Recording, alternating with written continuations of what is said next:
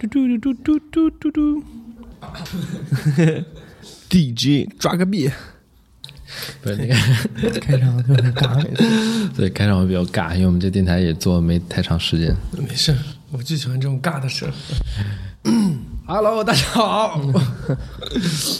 喂，大家好，大家好，Hello，大家好，这里是北方公园大电台，我是木村拓周，我是王小笨，我是 Max 马没俊没到你呢。啊，这，呃，我介绍一下，今天我们请了那个一位重量级的嘉宾，重重吗？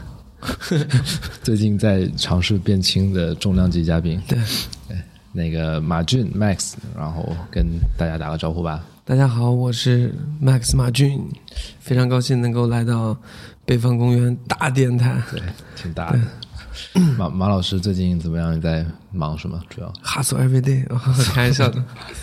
对，做歌嘛，做歌，然后主要一部分的精力放在做片子，对，哦，什么片子呀？呃，做自己的长片嘛，想要做长片，对，现在还在剧本阶段，嗯，对，就你那个现在是十一月中旬，对吧？离那个中国新说唱总决赛总决赛播出到现在也一个月了，一个月出头。对，这一个月感觉怎么样？哎因为我淘汰的也比较早嘛，哦，所以其实对于我来说，已经过去挺长时间的了，对，而且再加上我们是录制和播出还有一个距离。延迟的嘛，嗯，所以其实离开这个比赛已经很 很长时间了，两三年。对，所以这这段时间感觉那状态啊，各方面，其实挺好的，就跟我之前预想的是基本上一样的。就其实这个比赛对于我来说，就是对于我接下来的很多安排来说，它是一个比较重要的一个转折点。嗯就这个比赛如果成绩 OK，然后好一点的话，可能对于我接下来，因为我一直想做电影嘛，嗯做电影来说会是一个特别好的一个帮助。嗯你比如说，从比赛到现在最直观的就是生活条件会稍微好一些。嗯当然不不不不可能像去年的小伙伴一样，啊，哇塞，那真是，对对吧对？法拉利，我我们我们就这这个金杯什么的，五菱宏光，还还还是 OK 的，就是生活条件会稍微好一点，就是至少是稳定的。嗯就稳定的话，我就可以有很多的时间拿出来去去去这个做剧本的这些开发呀，然后去写作呀这些的。嗯这个其实对我来说比较好的事情，因为以前很辛苦嘛，你一个月夯哧夯哧，干满你可能都挣不了多少钱，也就维持一个家用的状态，所以也没有太多时间去放在剧本上面或者故事上面。现在就你每个月可能接几场活动，嗯对吧？你剩下的时间你可以一部分来做歌，然后一部分就可以专门用来做本子。只要家人这块儿有一个基本的保障了，我就很踏实。对。那以前你是你是你说每个月吭哧吭哧干，你主要是做一些什么什么工作？以前的话就是接一些小的，因为都在新疆嘛。哎，有人敲门。哎，哎我们送水的来了，这也是我们节目的一个固定环节啊。是的，是的。啪，这个水直接洒电脑上。你用的是啊苹果是吧？有钱。好，那我们继续啊。好，嗯那个就是在上节目之前，你说就是自己吭哧吭哧去做很多事情维持家用，那大概是一些什么样的工作？我那时候就是做一些零零散散的小片子，嗯然后偶尔可以有一些演出什么的去，但是演出也不多。直到有嘻哈播出之后，然后我们这些你说有戏还是一七年那一季是吗？对啊，有嘻哈播出之后，我们这些七八线的说唱歌手就开始有活雨露均沾嘛，就开始有一些活这种。对，明白。那第一季播出，然后决定参加第二季是什么时候决定的？我基本上第一季播播出来的时候，到八月份那会儿，嗯应该还没播完嘛。然后我就觉得这个这个是一个好机会，嗯是个特别好的机会。然后等到了九哎八月底，然后正好就是有嘻哈的总决赛嘛，嗯然后我就去做那个大众评审，哦所以就去了现场。然后去了现场以后，一看那整个舞台啊，现场的感觉就是羡慕的你一。个说唱歌手可以站在那样的舞台上去唱歌，真的太爽了，嗯很羡慕的，就是发自内心的会会羡慕，觉得是特别好的一个机会。然后回来之后就开始很很很用心的去准备第二年的比赛。那一场你去看的现场，是不是还有那个欧阳靖坐的一个船开进来？对他坐了那个火车，哦，火车。哇塞，那个大门一开，那真是要啥自行车那个，太狠了！以前没想到说唱歌手能站在这么大的舞台上，没想到这么快，嗯，觉得会有那么一天，有生之年应该能看到，但是没想到，就就你能亲眼见证这个这么大的一个舞台上出现，对。那你决定去参加这个比赛中，有跟一些家人、朋友、同行，或者是亲密的一些战友，像艾热什么的，去商量这个事吗？都有都有，就是我决定去的时候，就会跟身边的人说，我我媳妇也很支持我嘛。嗯你不去，你还能干啥？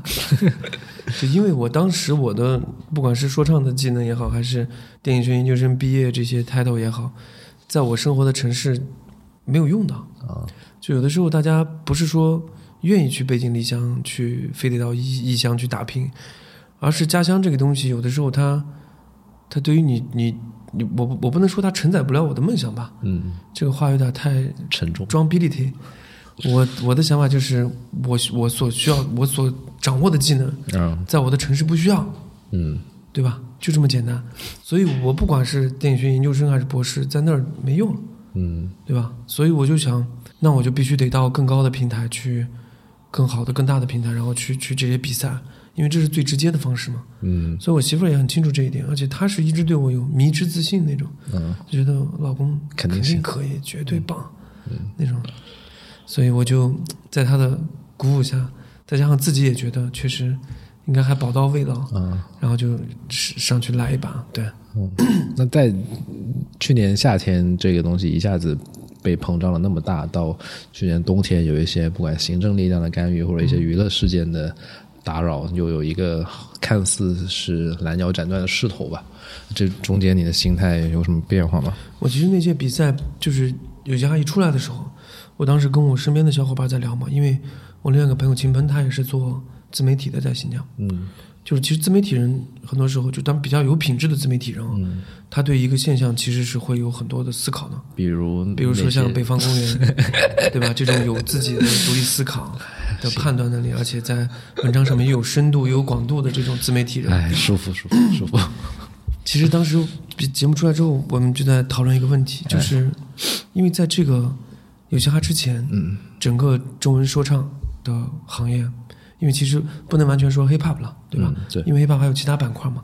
我就说中文说唱这个行业里面，其实大家一直处在一个比较自由的状态嘛。嗯这个自由付出的代价就是它的商业化很弱，嗯对吧？没有走向大众的市场。嗯那现在当有嘻哈出现之后，其实你要获得商业的关注，嗯你要挣更多钱，有更好的发展条件，你就意味着你要进入到大众的平台嘛，嗯要接受大众的审视。嗯但是大众文化是有大众文化的标准的，嗯。是有它的一个卡尺的，嗯。它跟你自由度更大的小众文化之间是有区别的。嗯。所以那个时候，我跟我小伙伴其实最担心的一点是什么？是这些 rapper，嗯，当然包括我了，对，在经历了这个第一波出来之后，有嘻哈之后，进入到这个娱乐行业之后，能不能够快速的适应，嗯。并且调整到符合这个大众、符合这个大众审美或者是这个大众传播的需求，这个其实是一个很痛苦的，而且是一个剧烈的一个变革的过程。嗯这需要你有你有足够高的认知，嗯它跟你的专业能力没关系。你可能是一个非常优秀的说唱歌手，但是如果你没有认识到这个问题的话，你的职业生涯，包括可能对整个行业都会产生影响。这这个事情，所以你是有预判的，是吗？对我当时其实跟我的小伙伴就在就是在讨论的这个问题，因为我不担心大家的在音乐创作上的发展呀或者走向什么的，因为风口已经到了嘛，嗯钱都进来了，大家只会越做越好。但是唯独的问题就是，你能否在更快的时间内去适应这个大众文化传播中对于说唱歌手的要求？明白。那相当于你在对去年整个形势有一个认知的情况下，决定去参加第二季的时候，你来之前你会有一个，比方说策略或者是自己的定位这样的想法吗？其实我我本来是可以特别轻松跟大家讲说，我觉得这个东西就是你只要喜欢坚持去做就好了。嗯但其实说实话，真的不是。嗯据我了解的，很多小伙伴儿，对大部分的小伙伴儿，对于这个比赛是做了充足的准备的。嗯有些是有意识的做准备的，有些是无意识做准备的。比如说像我就是属于有意识做准备的，嗯，那像艾热同志可能就是无意识做准备的。什么叫无意识做准备？无意识做准备是什么呢？就是艾热在这么多年的过程中，即便他的之前的这个经济条件都不是很好，嗯，但是一直不停的在坚持创作。嗯这个创作是没有回报的，而且跟很多的说唱歌手做了合作。嗯所以你们看这个比赛里面，艾热唱的歌非常多，嗯非常多，大量的作品。对这个是有作品基础的。嗯，你换成你你艾热这个经历，你换到这这届比赛里面，前面几强的几个选手里面，没有几个人能挨得住的。嗯，就你的歌可能都拆完了，都不一定够唱，明白。因为而且这个比赛的跨度其实非常的短，嗯，就比赛的周期可能就从六月、七月、八月，对，基本上就是三个月的时间。但实际上，你像六月、七月，可能之后七月之后，可能就就类似于就要进行到战队了，嗯，就可能两个月的时间，比赛的周期会非常的短。没有时间给你这就。意味着什么？意味着其实你是得有在比赛之前有大量的存货，你才能够在比赛里面活得更久。是而且存货是得有品质的存存货。是，所以，艾师傅就是一个无意识的一个储备状态，嗯就他的弹药很充足，嗯所以他只需要决定我来不来参加就 OK 了，嗯而且他又能唱，嗯对吧？这个演出的这些经验啊什么的，之前也都有，嗯。但是在新疆确实没有那么大体量的频繁的演出，嗯。但是这个东西就是艺术是天赋啊，嗯。艺术天赋一定要跟所有的小伙伴讲，你做艺术的行业，你真的是要有天赋的，嗯。你没天赋，你拼命努力，你你只能成为一个行业合格的从业人员。那真的您您觉得您天赋怎么样？我觉得我在说唱上面是有一些天赋的，因为比起电影上面来说，我在说唱上面付出的努力少太多了，但是我得到的成就和认可却很多，所以我是靠这个对比来产生的，嗯。对吧？但我电影上面我现在没有看到我有没有天赋，我只是很努力，嗯。对吧？然后这是像艾热这种就是属于无意识准备的，嗯。那你你你明年要参加新说唱第二季，你就得审视自己了，我有没有一直不间断的创作，而且永远在尝试不同的风格，嗯。对吧？那我再举第二个例子，像我，嗯。就是有意识准备的。有意识准备的概念是什么呢？因为我自己学电影嘛，所以我会想了解清楚这是一个什么样的节目，嗯对吧？就大家要搞清楚一件事情，就网上争论很多东西，但是其实你得明白一件事情：作为这届比赛的七十多个选手，嗯我们来参加的是比赛，对吧？嗯。但是你看到的是节目嘛，嗯，对不对？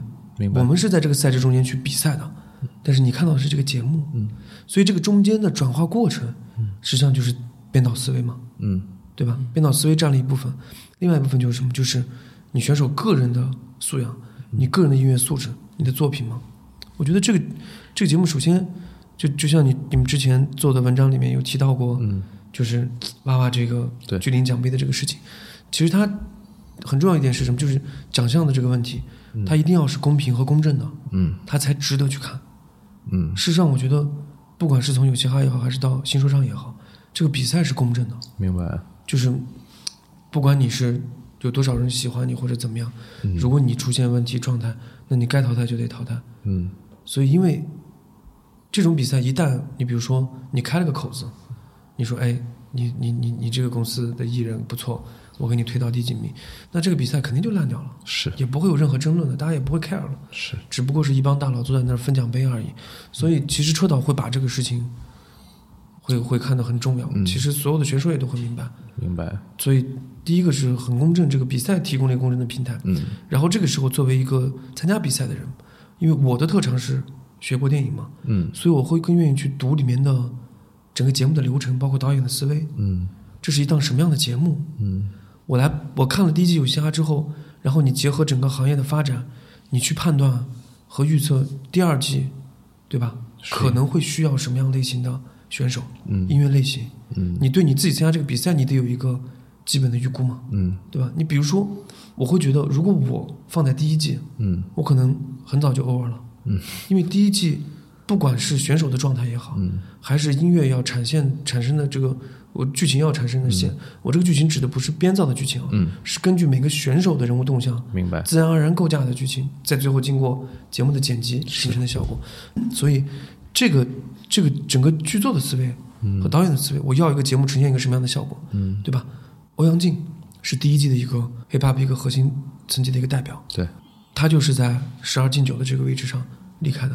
嗯然后第一季的主题做了 PG One 和盖，对对吧？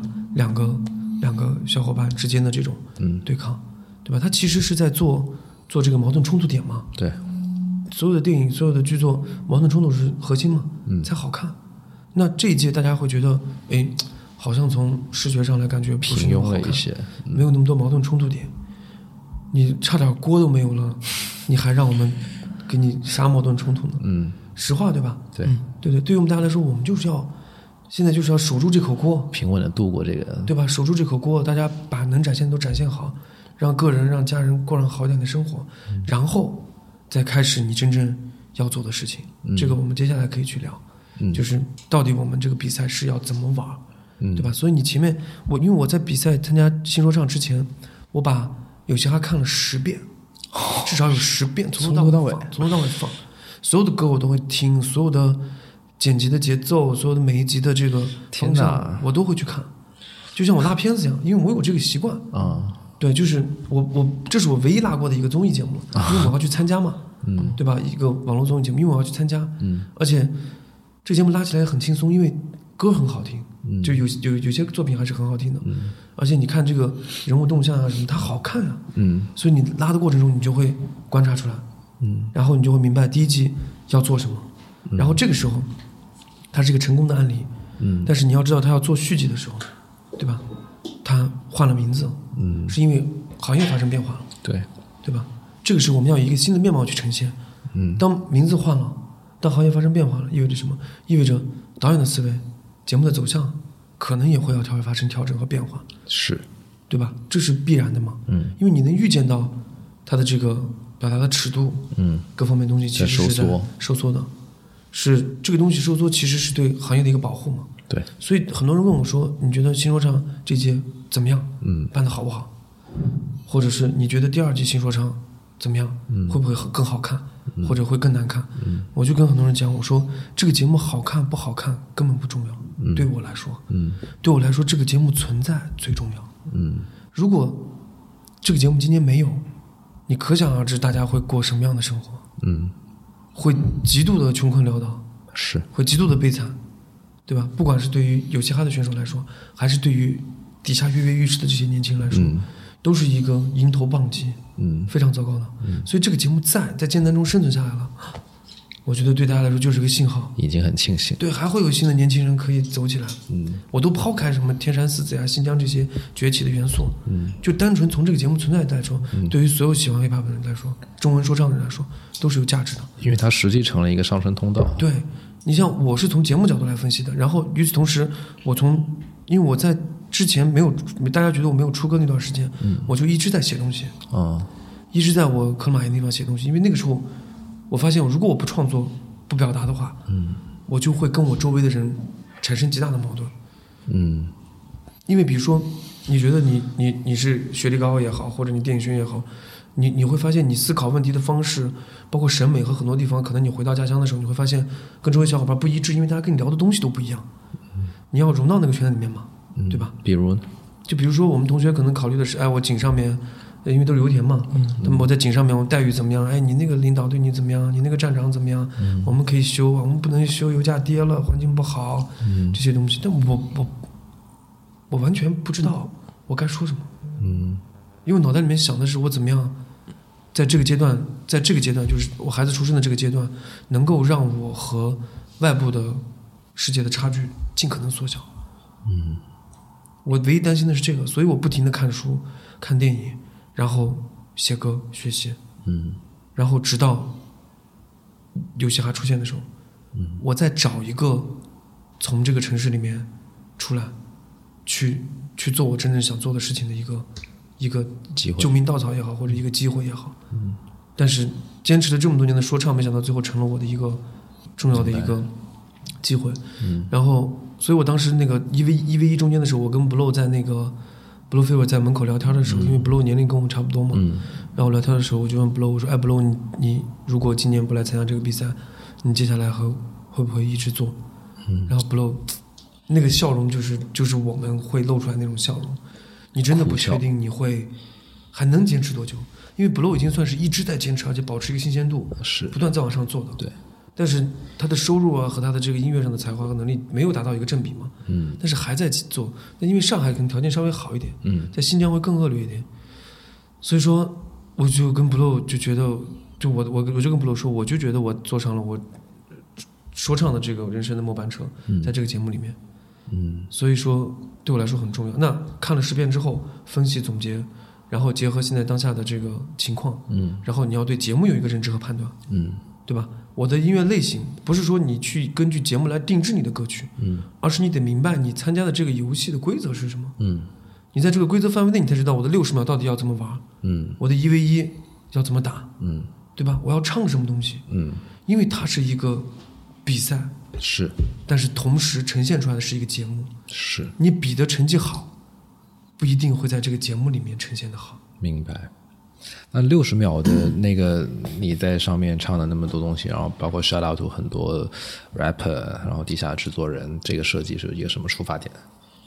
其实是因为我我当时去六十秒的时候说这个东西的时候，是因为我其实心里面一直在想，我看到了 C 哥、嗯。K So，我关系很好的这些前辈兄弟都下去了，Crime D 啊，就嘣嘣嘣就下去了，所以我不知道对于我来说，阶我还能走到哪个位置上。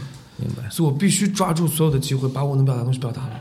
但我在舞台上唱歌的时间太少了，嗯就是你六十秒，你只有一分钟的时间，嗯，你还不能确保你能被剪，对吧？对，所以我尽可能至少把我在现场能跟所有的小伙伴讲的话先讲掉了，明白。因为你讲的这些话，你你你你节目你根本无法判断他会不会剪你进去。嗯我我我必须要杀到那些制作人，是因为艾热是我的制作人，嗯派克特也帮助过我。是我这张专辑做的整个的过程啊，从我找到艾热，我说我要找你，我们来帮你帮我做一张专辑，嗯艾热就没有推辞。答应我了，说没问题，马老师我们一起搞一起整。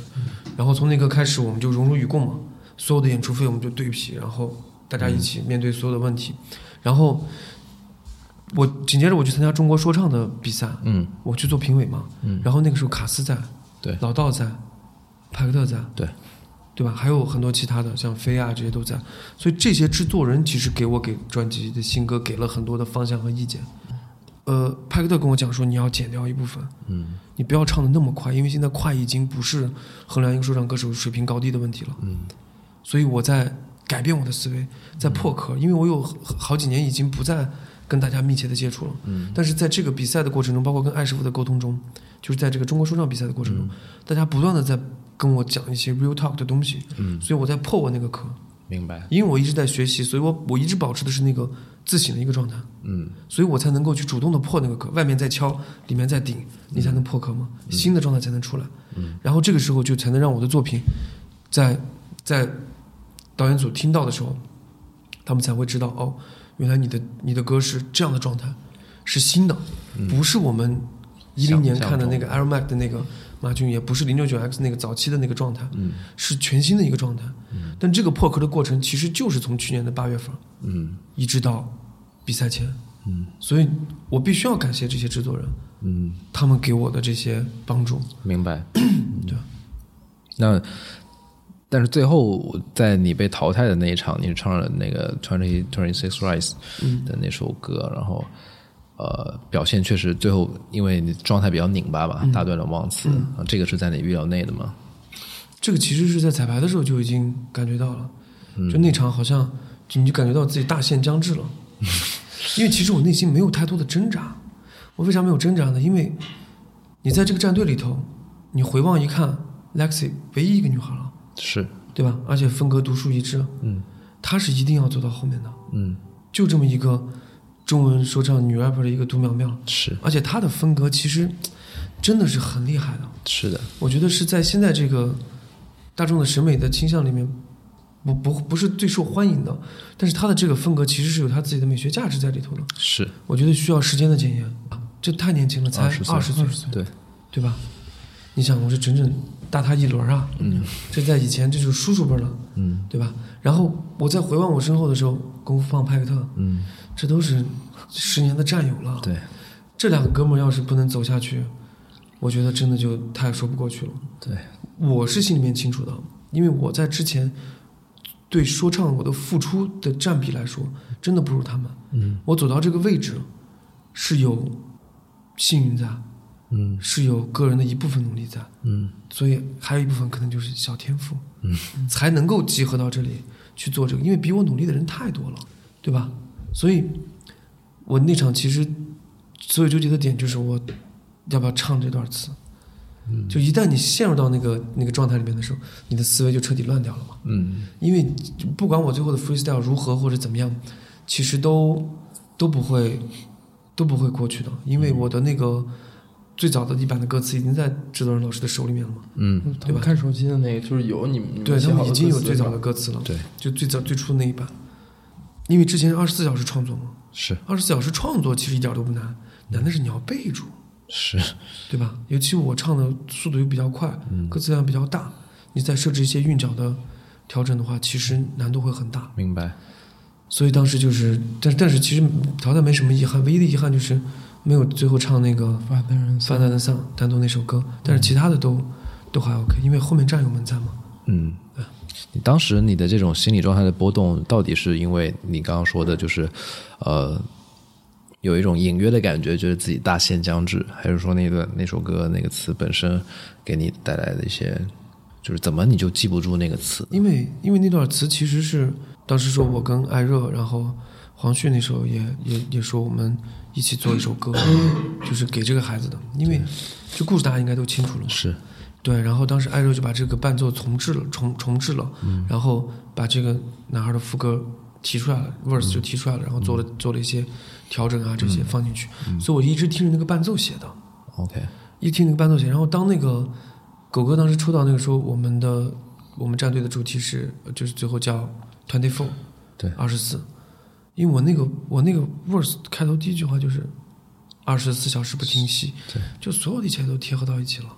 然后第一个反应就是我得唱这段词，但是我在唱那段我写那段词的时候是在一个晚上，是是我当时在长沙，嗯长沙给学生上编导课的一天晚上，嗯我就一直在听那个艾热发那个伴奏，然后写的，嗯那个就像是在跟他对话一样的那个感觉，就是我当时写那段词的时候，就是我已我已那个那个二十四小时是什么？是我已经死了，嗯。我已经死了以后，我用另外一个视角看我留在这个世界最后的二十四个小时，嗯。就是一个灵魂存在的状态，去看这个世界二十四个小时、写的那段 verse 和词，所以当我再在这个里面唱的时候，我就总有一个感觉，就是这段歌词不属于我，嗯。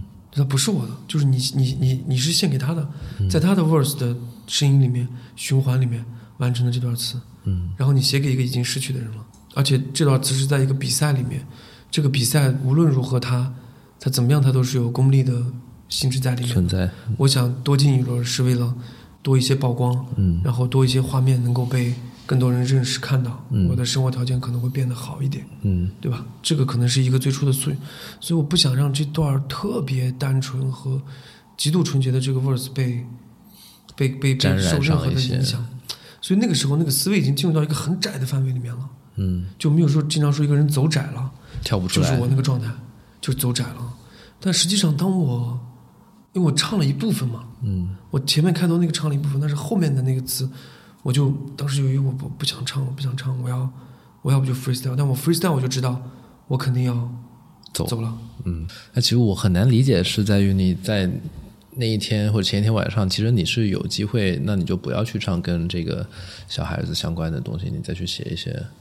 更安全的那种选择。对你就是之前自己准备好。如果你下定决心要在这一关去，就是所谓的过关斩将，去进入到下一轮的话，你其实有时间调节去做一些让你心里不挣扎的东西，去写一些，然后再去背下来。我我感觉是你有一点主动的、消极的去面对那一场比赛，就是我的感觉啊。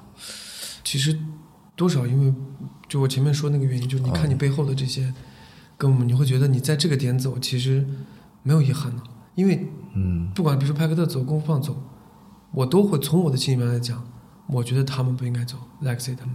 明白。对，因为他们比我付出的要更多，所以如果他们走了，我会觉得这个良心不安。对站在这个位置上，因为我我没有他们付出多，而且他们都有天赋，嗯他们应该走得更远。嗯。我已经达到了我的我的目标了，我的目标就是我想进到战队里面，嗯嗯。我再能往前进就 OK 了。而且你最后你是要一个战队综合去去打嘛，嗯。我觉得他们的综合实力，包括他们的作品数量都要比我多，所以那个时候其实心里面已经是 OK 的。但是那个那天节目播的那天，节目播出来那天，我是真正的晚上在酒店里面嚎啕大哭了一晚上。那天是这样的，就是我没想到，就是，呃，我那天节目播完之后，然后到好晚了，我跟我媳妇儿在在酒店嘛，嗯。我在跟她聊天，嗯。就是在她在新疆，我在酒店，然后我们在聊天的过程中，她就给我发了一个截图，这个截图就是当时那个就那小男孩他的那个网易云的那个电台的页面里面留言嘛，嗯。然后我一看，我说他妈妈的留言，因为我之前只知道这个事儿，但我不知道有这么一个这个电台的存在，明白。包括底下留言我都从来没看到过。嗯然后我一看他他妈妈留言就说：“哎，我唱到那个歌了。”嗯然后感谢我的时候，哇塞！我当时就绷不住了，就是我我想，也许我真的就把这段词唱出来，哪怕让他妈妈开心一下，对，也是个好事情，对吧？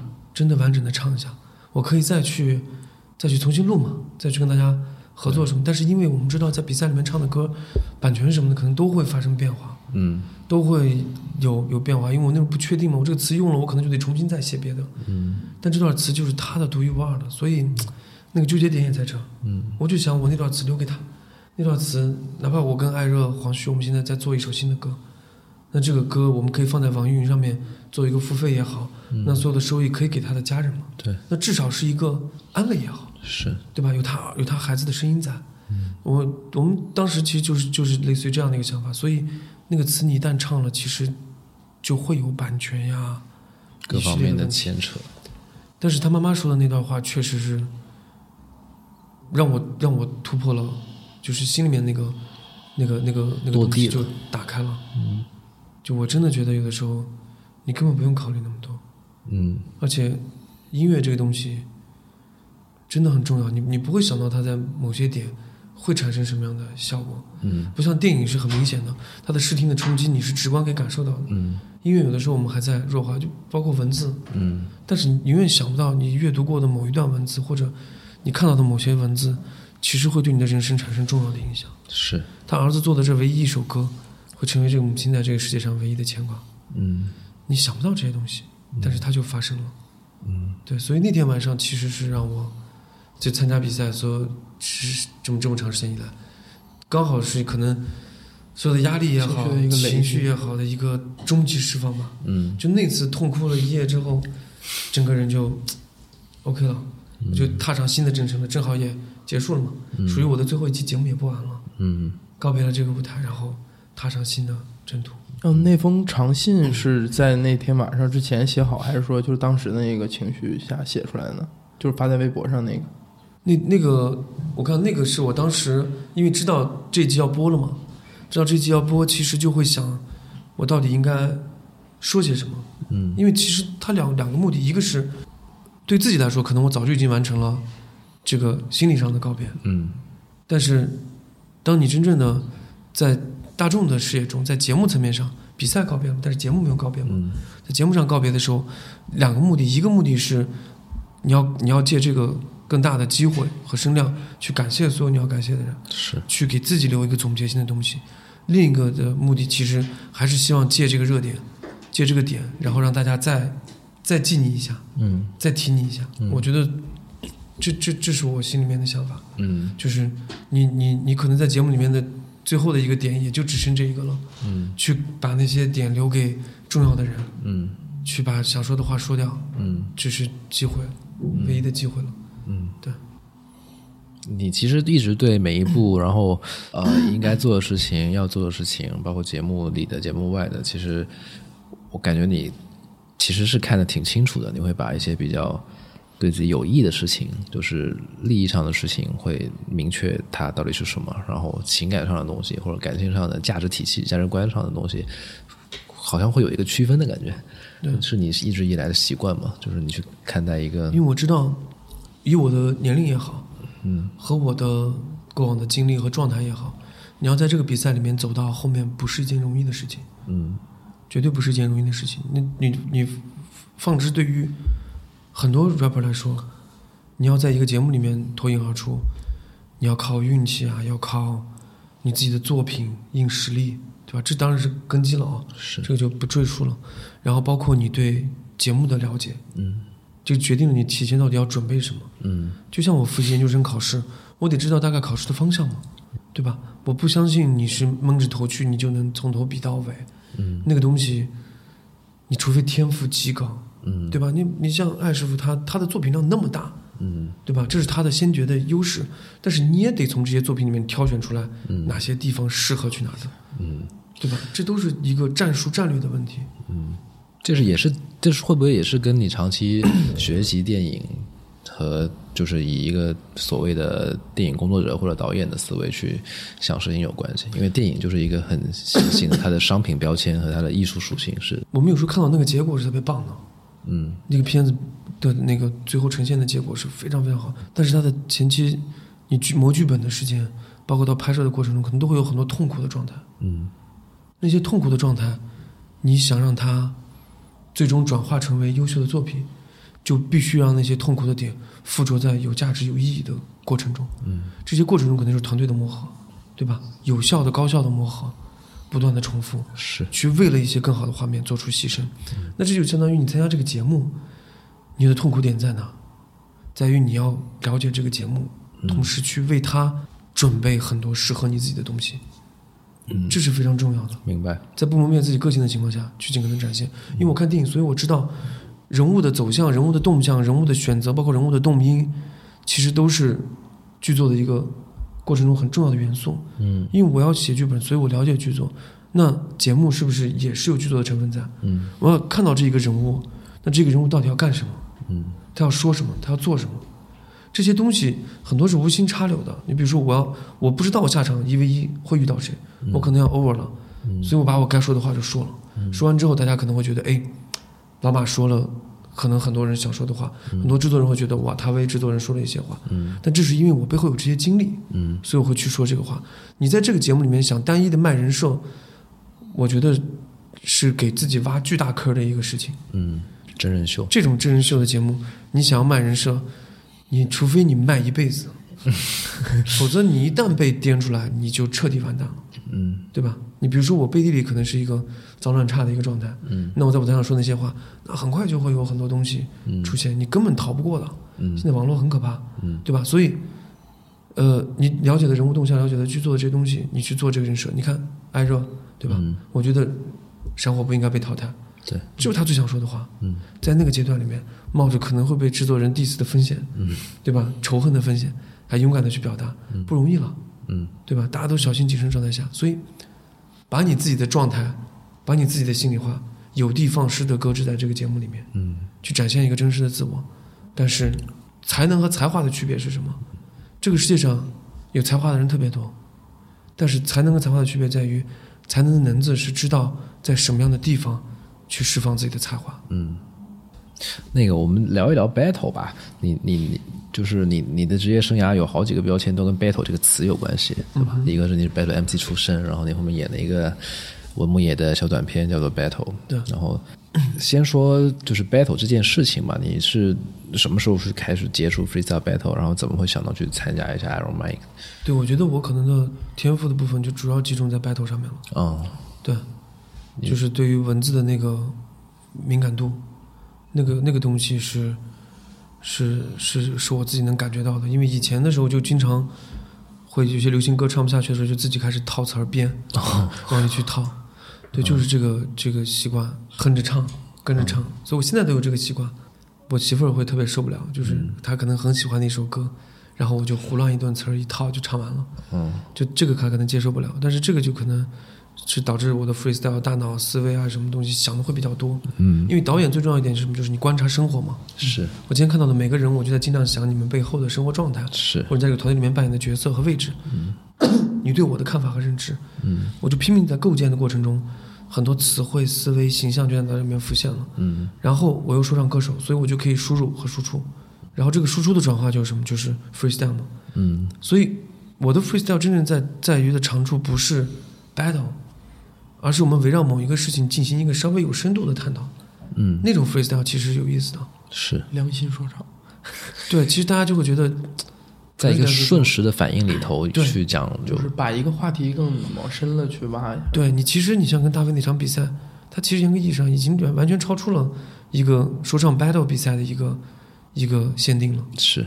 它是一个关于一个命题的一个讨论，双方的讨论。对，奇葩说对，是类似于这样的一种感，觉，是。对吧？一个新形式的一种奇葩先说，你先说，对，就是两个人就是那个概念，只是每个人四十五秒，嗯，是。对吧？一人来一轮这种，所以其实 battle 比赛的魅力也在于此，你就会发现，其实 battle 比赛延伸出来最终的方向，其实对于社会问题话题的讨论，嗯。不就是奇葩说吗？是。那场比赛之所以被众人知晓，不是因为说我我 battle 有多好，或者大卫说的不好，大卫的 freestyle 技巧非常棒，是他的 freestyle 技巧可能在某些程度上会超过我，嗯。但那场比赛已经在内容上上升到内容的层面上了，是，所以那个东西的比较可能可能是我赢了，嗯。对吧？但现在的 freestyle battle 又又发生了新的变化，嗯。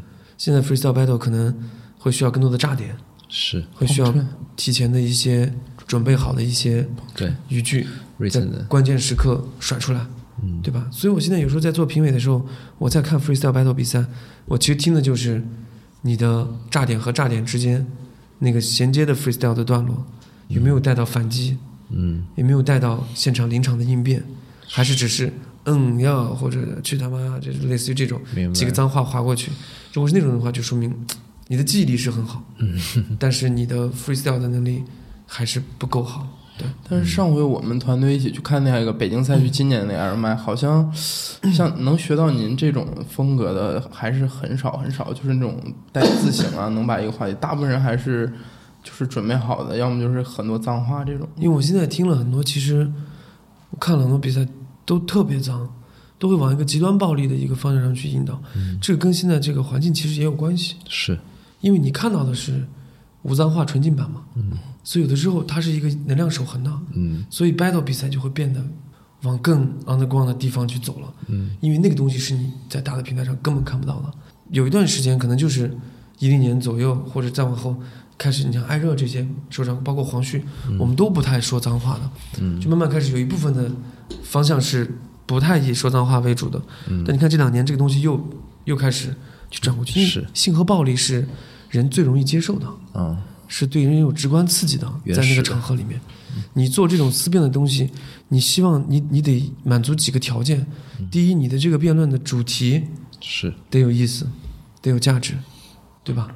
你就像这个老派之前跟我讲，就是他参加一个 battle 的比赛，他们做评委嘛，当时就是希望选手不要说脏话，嗯不要不要有太多的脏话，无意义的脏话。然后当时就拿了一个橙子，嗯拿了一个橙子，就跟选手说：“说我你们就围绕这个橙子来进行这个 freestyle battle，嗯、挺有意思的啊。嗯。然后那选手上来以后就说：“这是一个橙子，但是你还是一傻逼。”哇塞！然后就惊了嘛，然后就开始骂了嘛，就是你，你就你就不知道该怎么办，又回到那个模式里逻辑，所以其实他得需要敌我双方的一个配合，大家在一个辩题里面来回的去纠缠才有意思，就像奇葩说一样，是对吧？所以很难的，可遇不可求。那就是说，原来的话，很多像您也其实也能够被大家所知道，就是因为这 Air 麦这个嗯 freestyle battle 比赛。那但现在咱们不是有新的这个上升通道，比如说这种最大的这个新说唱，然后其他也有比赛。那是不是这个这个以后您觉得可能是不是大家小孩们去玩这个就会越比较少了呢？我觉得是这样的，就是新说唱除了做了一个打破阶层的一个事情啊，这个阶层就是指的是在说唱的这个层面上，嗯。我们是有很多不同的档位价位嘛，但这个档位价位其实一直以来不是以音乐的标准来衡量的。是。这个节目在某种层面上可以帮助你以作品的含金量来帮助你定一个合理的价位，是是能帮助一部分人完成这个事情，不可能做到全部了，嗯也不可能绝对客观，嗯但他至少可以实现这一点，让一些有才华的选手出来。但是其实它核心上面最重要的一点是什么？它它帮助中国说唱，就帮助中国说唱这件事情这个行业能够确立一个基本的行业规范和标准。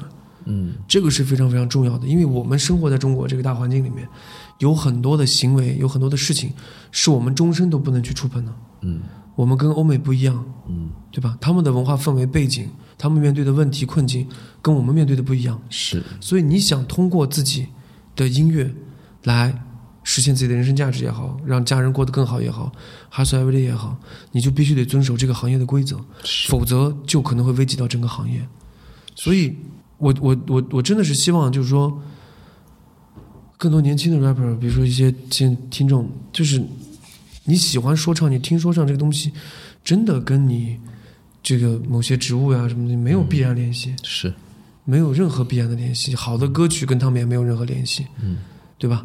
我从来也不不不碰这些东西，我也可以去完成我自己的作品。嗯你们也一样，嗯，所以不要去依赖这个东西，因为我有见到过很多小伙伴很有音乐天赋和才华，但是因为触碰了这些东西，留下了一些不好的记录，所以他们可能永远无法去到更大的平台上，嗯这是一生的遗憾。这个东西在作品里面去去告诉你，这这是一个很 chill 很简单的事情，我是不需要负责任的，嗯我我不用管你经历了什么，嗯对吧？但是我说这句话，不是说是在给大家普法或者怎么样，而是从一个朋友的角度，从一个做了很多年 hiphop 的角度，从一个见证了很多这种悲剧发生的角度去告诫很多年轻人。嗯你如果真的是以说唱为生的话，你要想走上更高的平台，就永远不要触碰那些东西，那些禁忌的东西。嗯你可以在音乐上去用你的智慧，去撬开一个一个门，去打开一个一个锁。嗯但是你绝对不要试图在这些行为上做任何越轨的东西，嗯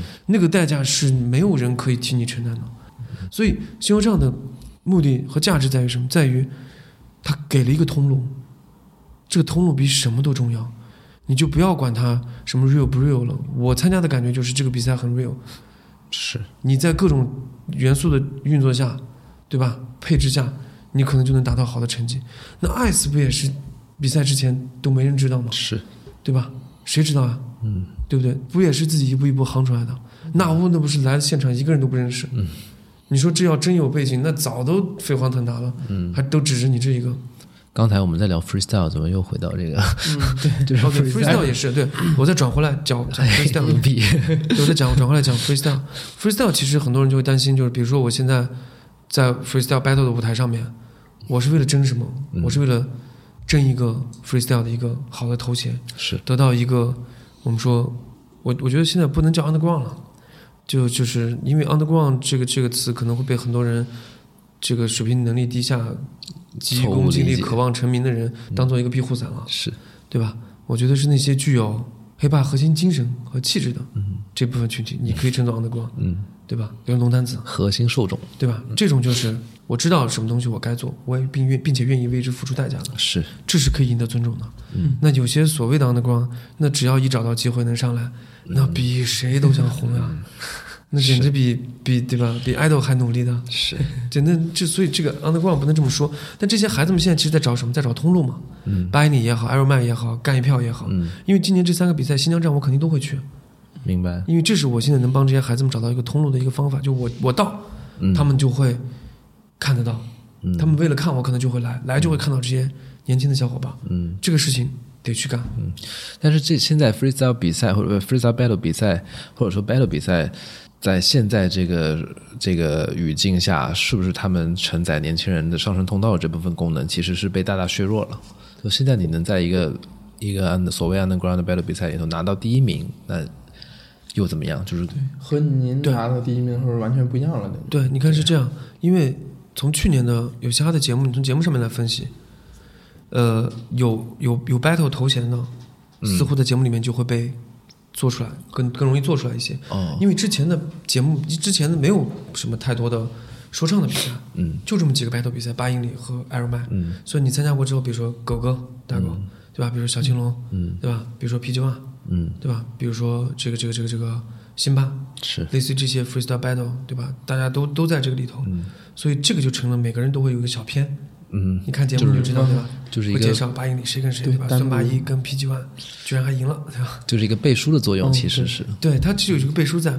但是我当时看第一季的时候，我就知道第二季修场里面不会有这些片段出现，嗯因为你会把一部分的流量群体引到这个 freestyle battle 里面，就会有话题性嘛。是，因为 PG One 之前不是也因为对 freestyle battle 里面牵扯到的一些内容，对遭到攻击嘛，所以其实也是对选手的一个保护。嗯，因为 freestyle 它那个是很血腥的一个残忍的一个比赛，是是什么样的话题内容都不受限制级的。嗯就像我们喜欢看那个 UFC，为什么就是够刺激吗？暴力性是人最基本的需求嘛。是，所以说，freestyle battle 是年轻人怎么说？我现在没有别的地方了，嗯我除了新说唱之外，你告诉我还有什么平台的东西我能去吗？我只有 battle 了。嗯但是这个东西会造成一个什么样的问题呢？就是有很多的年轻人渴望拿到 battle 的认可，渴望去塑造那个过往的辉煌。但不管 battle 比赛有没有那个影响力了，嗯但实际上它都是 hiphop 文化中不可缺失的一部分。嗯它会它会给予很多年轻人新的认可和尊重在行业里的。嗯虽然它的影响力在削弱，但是孩子们要保持的一点是什么？第一，首先你得明白，freestyle battle 是一个说唱歌手应该拥有的一项技能，技能，你没有它也 OK。嗯没有它的前提条件是什么？是你的音乐作品，作品要更好。所以很多 battle MC 花大量的时间精力，放在自己的准备大量的这个段子，因为以前是 freestyle 嘛嗯，freestyle 的时候其实就是我想什么，我根据你的对手见招拆招，他不会在其他时间里消耗你大量的精力。是，但是现在的 freestyle battle 越来越多的炸点，难度不断的增加，对吧？你像贝贝这些，贝贝等于把 freestyle 达到了一个新的层级嗯和高度上面。贝贝的 freestyle battle 是非常牛逼的，它牛逼在于，不管是他 free freestyle 的部分，还是他 battle 的部分，都很狠。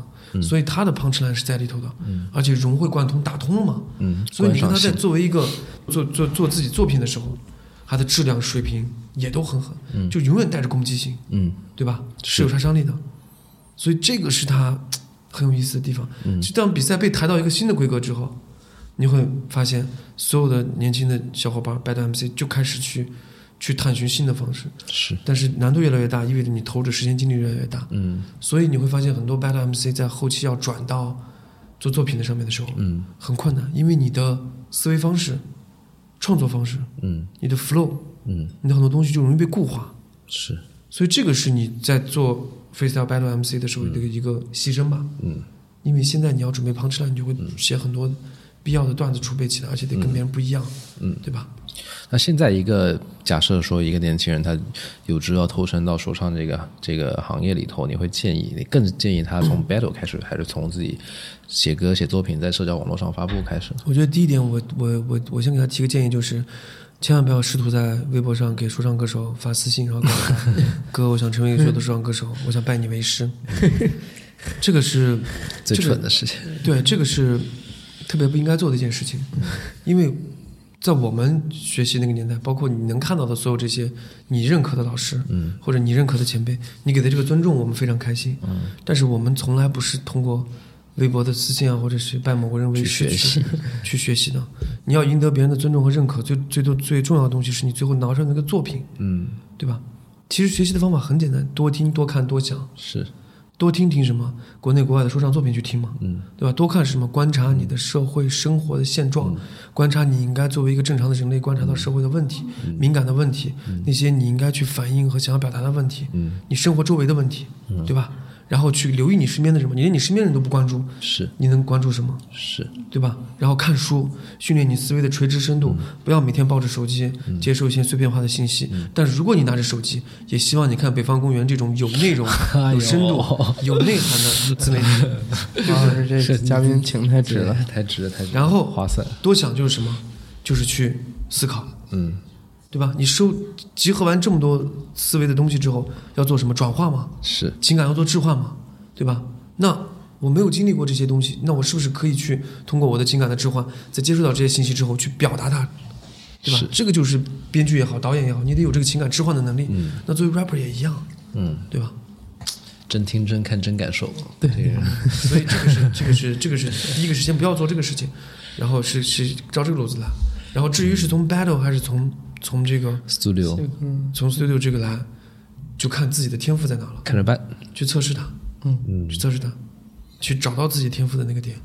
嗯好，天赋又说到天赋了。你你之前在别的采访或者私下聊天的时候也提过，包括刚才也说过，你觉得你自己对电影的天赋好像还没有发现到。对？那你你你可以具象的指，就是说一下到底是哪方面的天赋吗？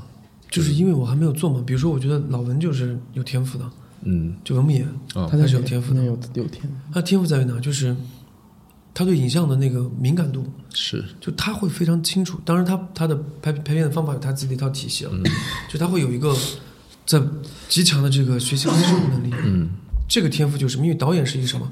导演是一个 leader 嘛，是一个统领者嘛。嗯所以你想，老文的拍片的方法是 coverage，就是我们叫覆盖式的拍法。啊他可能可以，他可能会需要徐峥或者这些非常优秀的这些演员，剧组里面这些，比如说王传君，可能一个镜头要拍二十遍、三十遍。你作为一个青年导演，你第一次拍片，嗯你凭什么让一个如此优秀的导演帮你演二十遍？是？挺难的。你觉得这个靠的是什么？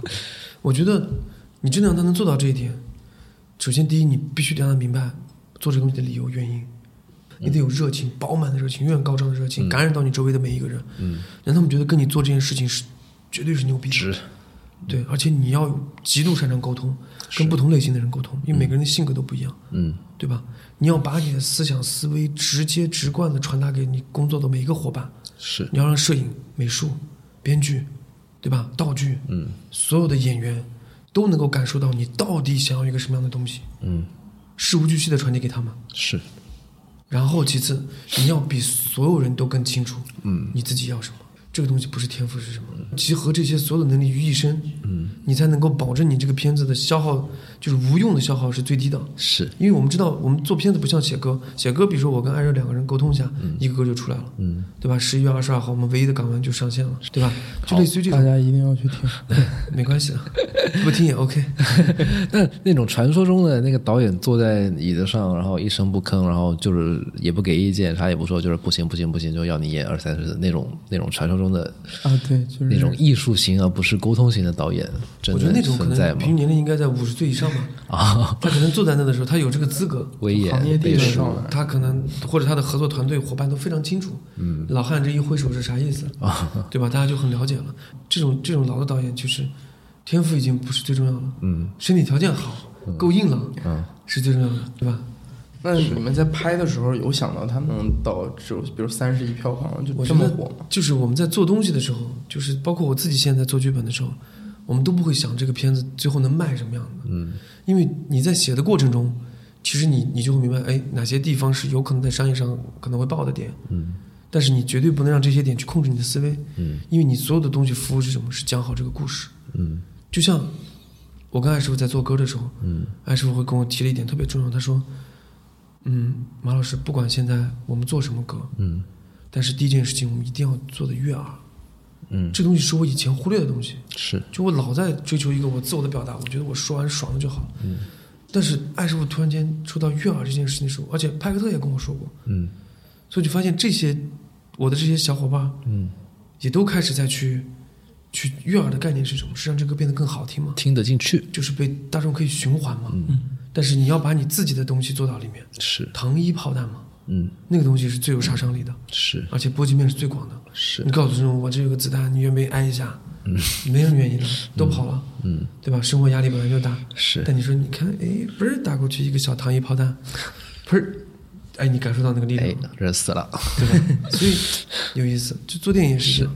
对，你在你在这个《药神》这个电影里头的职务是导演助理吧？对，然后具体是涉及一些什么样的工作？我觉得主要就是就是就前期筹备的时候，包括所有的所有的会议啊，嗯然后各个部门的协调呀、沟通呀，嗯，就导演身边的事无巨细嘛，包括呃不同的场景，然后这些参照呀，嗯然后包括每次捋剧本呀、围读呀什么的这些，就陪在导演身边，其实对我来说是一个特别好的一个吸收和学习的一个机会，就是他离你要去当一个导演这个目标其实是很近的一步，很近的，因为你可以直观看到一个非常有有才华、有天赋的一个青年导演他的工作方法，嗯。这个是很难得的一个机会，嗯。很难得的机会，因为朝夕相处嘛，是。包括他见每一个演员的时候，他的沟通的技巧和方式，是。包括围读的时候，他的专注度、专注专注点在哪，这个其实是一个是一个很重要的一个学习吸收的过程。嗯。对，呃，对，就你自己长远来看啊，你你觉得你在电影这件事情上，你终极的角色是一个什么样的角色？是一个 storyteller，就是一个编剧，还是一个导演，导还是一个最终还是想做导演。就是导演？对我现在努力在写故事，其实也是要拿到一个导演的权利嘛。嗯因为青年导演你要想拿得了这个东西，对吧？我们讲导筒嘛，是吧？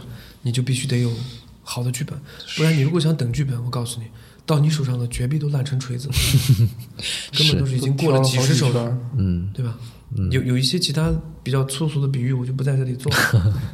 哎，那像那个 battle 那短片那故事是你们两个谁想出来的？呃，老文想的嘛，但是有很多细节我们在一起沟通商量的。就说那个整个的戏那种戏比较能打动大家那种感受，是您您过自己生活中有一些类似的经历啊？是我身边的朋友嗯有这样的经历，对。但是因为那个那个题材在现在阶段现现在阶段来说很敏感，对，所以其实不太建议去聊。对，明白明白明白对，周围的小伙伴来说，嗯，可能会有不太。直接就把这段播出去，这你看这个节目就这么一分钟，嗯 呃，不太那个敏感，敏感，敏感，不太不太，这个这个你哎，你能用最简洁的话告诉我们电影对你的魔力到底是什么吗？你着迷它是什么东西？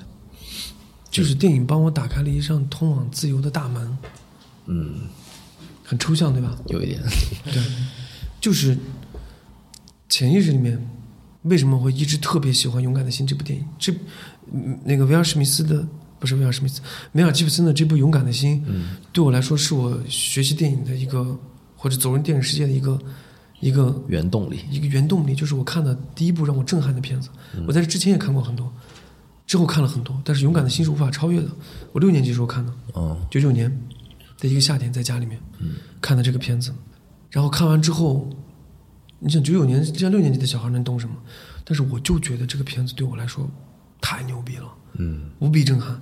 然后在这个过程中，直到我慢慢成长嘛，《勇敢的心》是我每年都会看的片子，嗯每年都会不停的看，每年至少得看三四遍嗯的片子。然后我再回过来看的时候，其实这个片子已经预示了，就是如果你一个人想要追求自由的状态，你必将经历磨难。嗯必将经历磨难。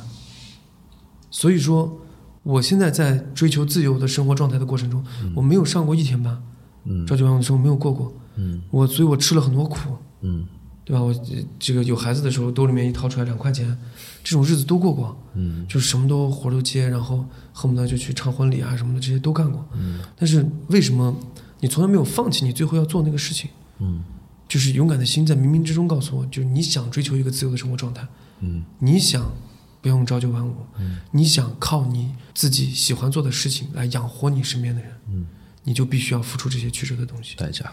对，所以我才能一直坚持走下去。嗯那个自由的东西对我很重要。嗯就不管做电影也好，做音乐也好，嗯我最后总结下来，其实都是在追求一种自由的生活方式。嗯，因为勇敢的心，嗯叩开了那个门。嗯，但是这种自由其实是相对的，对，这只是相对于上班族或者在办公室一个固定的物理我我可能终身都无法拥有绝对的自由。对，我终身都在某一个枷锁、某一个框架里面去生活，但是那个博弈的过程，嗯那个追求自由的过程，突破每一个小的点的过程，是爽的，是证明你自己对自由有有渴望的那个那个，是鲜活的。对，那个是有生命那。就等于在知道有嘻哈之前那段，其实自己没有特别固定的这种工作啊，也家就是一个人维持家里面这种。这时候你你就是也是靠着看电影这种来给自己。对我那时候，我我那个我那个工作的影棚里面，因为当时没钱了嘛，跟兄弟们一起搞的，那影棚当时没钱，就没装修完，我们只打了一个隔板，地上铺了那个水泥粉吗还是什么东西？就你不能走太快，走太快会会扬起来。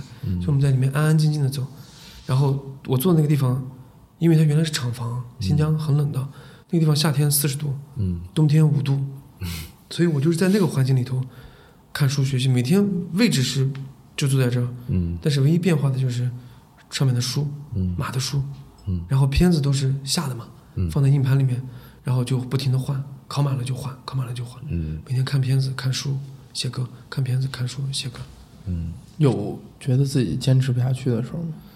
没有，因为我我人生中经历过类似于这样的黑黑暗段嘛，这就属于什么灵魂黑夜嘛。嗯你一个角色你要爆发要高潮，灵魂黑夜一定是前提条件，是别人要经历的。我今天站在这儿接受采访，对吧？接受这么优秀的自媒体北方公园的采访，第三次了。主要的原因是因为我曾经在那个房间里面熬过一个个寒冬，一个个酷暑是的夏天。对，好，那节目的最后，那个你你给最近我们这个年轻人，不管他喜欢说唱乐也好，说喜欢所有的青年流行文化也好，那年轻人，比方说推荐一部或者三部，你觉得是很对你来说影响很大的电影，《勇敢之心》可能算一个，《对，勇敢的心，对吧？勇敢之心》算一个，勇敢的心肯定是一个，是我的启蒙老师了。嗯对，然后还有一部片子，我觉得大家可以去去看的，是真的值得你去反复的想的。就当你遇到一些事情，遇到一些过不去的坎的时候，我推荐你们去看《星际穿越》，去看诺兰的《星际穿越》。也发在微博上那个蓝光碟的那个照片，我看。对对，那是一本那个书，哦它那个原画集。哦去看那个《星际穿越》，它其实能解答你生命中的很多问题。我能再补充一点吗？可以啊，就是我其实还想跟大家分享一点，就是，呃，呃，是这样的，就是大家可能会觉得这一届哎比赛，然后每一届都会有新的 rapper 出来，对吧？说唱歌手出来，然后比赛每年都会办，不管整个说唱的环境好不好。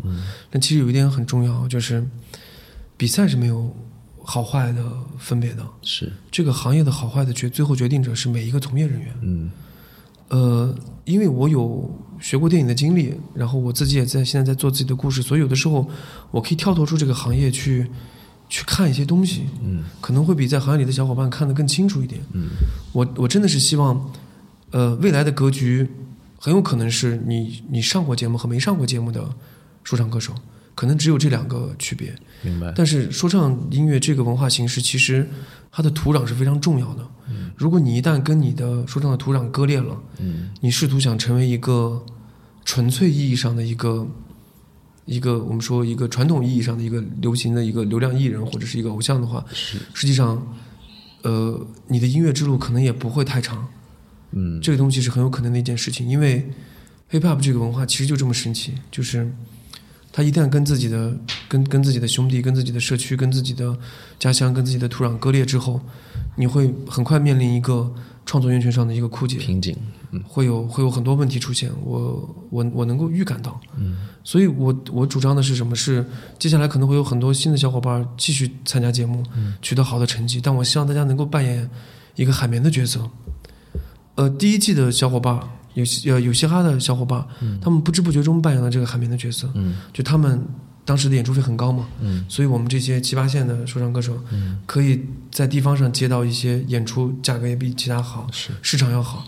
但是我们发现这两年市场，就是今年开始市场不是在萎缩嘛，嗯。在在慢慢的瓶颈在缩小，大家的状态都不会特别好。嗯。所以这个时候，我希望我们参加过比赛的小伙伴能够扮演海绵的角色，我们有自己的能量的体量的时候，去把身边的小伙伴能多带的，我们带一带。有一些演出呀、活动呀，我们就一起去参加。然后，如果再有精力的小伙伴去扶持当地的这个文化，有些有自己厂牌的，那就继续去做。然后在厂牌通过厂牌的能量、个人的能量，去把新的小伙的小伙子吸纳进来，让这些孩子们有一个更好的商业演出的环境，哪怕是费用不高，但是至少靠做音乐可以吃饱饭。嗯这个是我们能去做的事情，然后多回到自己的这个出发的这个土地上，不管是什么样的成绩了，对吧？嗯，因为钱是要挣的嘛，但是这个土壤还是要维护的，培育的，因为只有越来越多的海绵体出现的时候，实际上中文说唱嗯。才真正的能够做到百花齐放。嗯。就是有很多小伙伴因为某些原因不能参加比赛的，嗯，但可能因为我们的这种海绵体越来越多，这个这个水滴就会回馈到这个海绵跟海绵体还不太一样，对，海绵体是那个嘛？对，我们这些海绵，对吧？海绵状的物不体，要这样说自己嘛，我们这些海绵，但是你要真的海绵体也牛逼啊！我们这些海绵就可以怎么样？就可以不断的把这些水分供给到这片土壤里面嘛。是 hip hop 这片土壤就可以生长出更多新的植物。我我有最后一个问题啊，因为咱们也是您说到中文中文说唱这个行业，因为我之前看您微博，翻到您刚注册微博的时候，前几条发过去，就当时您可能是从上海坐火车回北京，嗯，然后您说坐在地上就跟就跟现在中国说唱在 underground，然后您说中文说唱的现状就如同我一样需要站起来，你觉得他现在达到你当时设想那种要站起来的状态？你说的是我很早之前发的，嗯，对，四五年五六年，六就是您刚刚住六年前吧，得有。六年前那时候应该是去上海演出，对对，然后您好像是从上海回北京的火车上发的，是吗？嗯，你听起来，首先你听起来觉得中二吗？当时的自己，觉得中二吗？那时候真的没站起来，那时候真的是 对，那那个时候您说的站起来和现在这种，您觉得是就是跟你达到那个设想有？出入吗？中国嘻哈的发展到今天这个程度，跟你早期对这个东西蓬勃发展的设想有出入吗？我觉得没什么出入。就是您当时希望他就是现在这个样子是吗？我觉得现在这个样子是你必然要经历的阶段。嗯，我觉得这个是我我很早就想到了，因为我我的从我 battle 开始的风格就跟很多人不太一样。嗯我知道这个东西是要本地化，是要是要经历的，是必然要经历的。所以你要讲 keep real，那我就我是一直不说脏话，是这是真 real，是，对吧？有些同志要上节目什么的就不说脏话，这个也是为了生存，大家都能理解，对吧？所以说，我现在的想法就是什么？就是去去适应它，去适应它之后呢，要尽可能的站起来，因为以前真的是坐着，嗯坐着的状态就是什么？就是别人从你身边走过去的时候，你始终低人一等嘛，嗯但你的心态可能没感觉，你坐着还挺舒服的，嗯对吧？嗯但实际上你是低人一等嘛。嗯但是现在的这个这个这个状态是什么？是我我是希望大家都能够站着了，嗯都能够站着了。但是有的时候条件好了，保不齐也贵了，对吧？也都会有嘛，是，对吧？但是不管是你是坐着、站着的、跪着的，其实都会有各种各样的情况出现。但是我就希望我们这口锅能够一直端着，越做越好，这锅越来越大，围在这个周围吃饭的人能越来越多，就 OK 了。好，最后你介绍一下新歌吧，对，还是得 Q 到这儿。帮我们宣传了三回了，您自己得宣传。这首新歌呢，就是由我和艾热一起共同制作完成的《唯一的港湾》。嗯，对，大概讲一个什么样的？你看一到讲新歌的时候，我们北方哥显得特别不耐烦那种。听新歌是吧？电脑也要合上了，袖子也要插起来了，烟也掏出来了，抽一根呗。对马老师先说完再走吧，先说，先说。是吧？是这样的，就是《唯一的港湾》其实是一个带有一定故事性的一个歌嘛。嗯，然后艾热的副歌就不说了，太动听了，是。非常好听，一定要听。最动听的旋律叫艾热。对，其实这个当时六十秒的本来的歌词叫这届的冠军肯定叫艾热，啊，当时艾热说这个不行，马老师这个这个肯定招骂的。招黑，我你看猜对了。神预测，嗨，然后然后当时呃这个歌一一条线是写的这个可兰白克，就是我特别好的一个兄弟，也是新疆广汇飞虎男篮的队长，嗯。然后就讲了他的他自己的这个篮球之路嘛，嗯。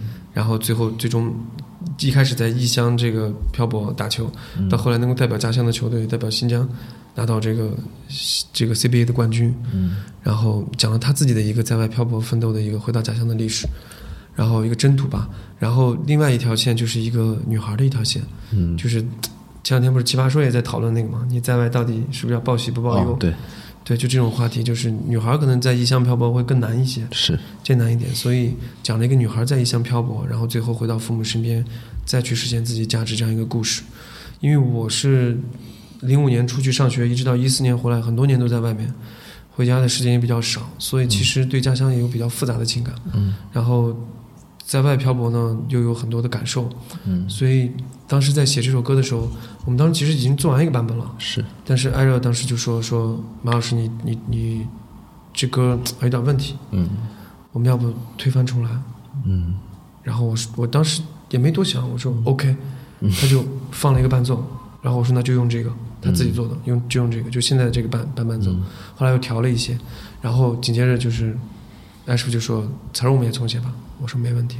嗯然后就他开始写写副歌的词，然后我就开始重新写 verse 的词，嗯，所以就等于一晚上我们把这个歌重新重置，重新做了一个版本，然后一下就焕发了一个新的生机，故事啊、想法啊什么的都融入到里面了。嗯。所以是一个特别好的一个碰撞的一个作品，叫《唯一的港湾》，也是希望所有在外面漂泊的小伙伴吧，嗯在听到这首歌的时候，能够想到自己的家，想到自己的家乡，希望这首歌能够成为你们这个歌单里面唯一的港湾。好，谢谢一定要听，一定要听啊！谢谢毛老师。那我们现在就呃播一下这首歌，然后各位听众朋友，谢谢你们的耐心收听。我们是北方公园大电台。大电台。大电台。好，那就再见，拜拜。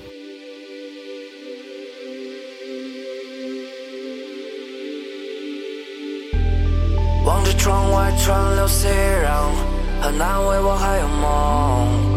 告别了懵懂的少年，学会扛着所有痛。家是唯一的港湾，想念妈妈的晚餐。藏在心里的温暖一直在陪伴，让烦恼走开。在陌生城市，总怀念新疆的夜空。它陪我度过低谷，带我看远处巅峰。当众人在喊梦，劝我别停下攀登。不甘心冷板凳，有潜力就远征。跟现实厮杀，私下也哭到沙哑，蜷缩在沙发。妈妈拨通又摁下，人眼泪下滑。爸爸，我好想回家，灯火通明的城市却没信心和我对话。差一点就吃一千，努力点有一天不起眼到制高点。瞬息间中体验，忘记了星期天为，不断在破极限。当疲倦一闭眼看星空在梦里面，忙过了点的深夜，囊总在手边，穿越距离的分界，感情却真切，义乌留下的针线，妈妈的挂念，看着城市的四点，盼望着春节。望着窗外川流熙攘，很安慰我还有梦。告别了懵懂的少年，却会扛着所有痛。家是唯一的港湾，想念妈妈的晚餐，藏在心里的温暖一直在陪伴，让烦恼走开。家是唯一的港湾，爱是唯一的港湾。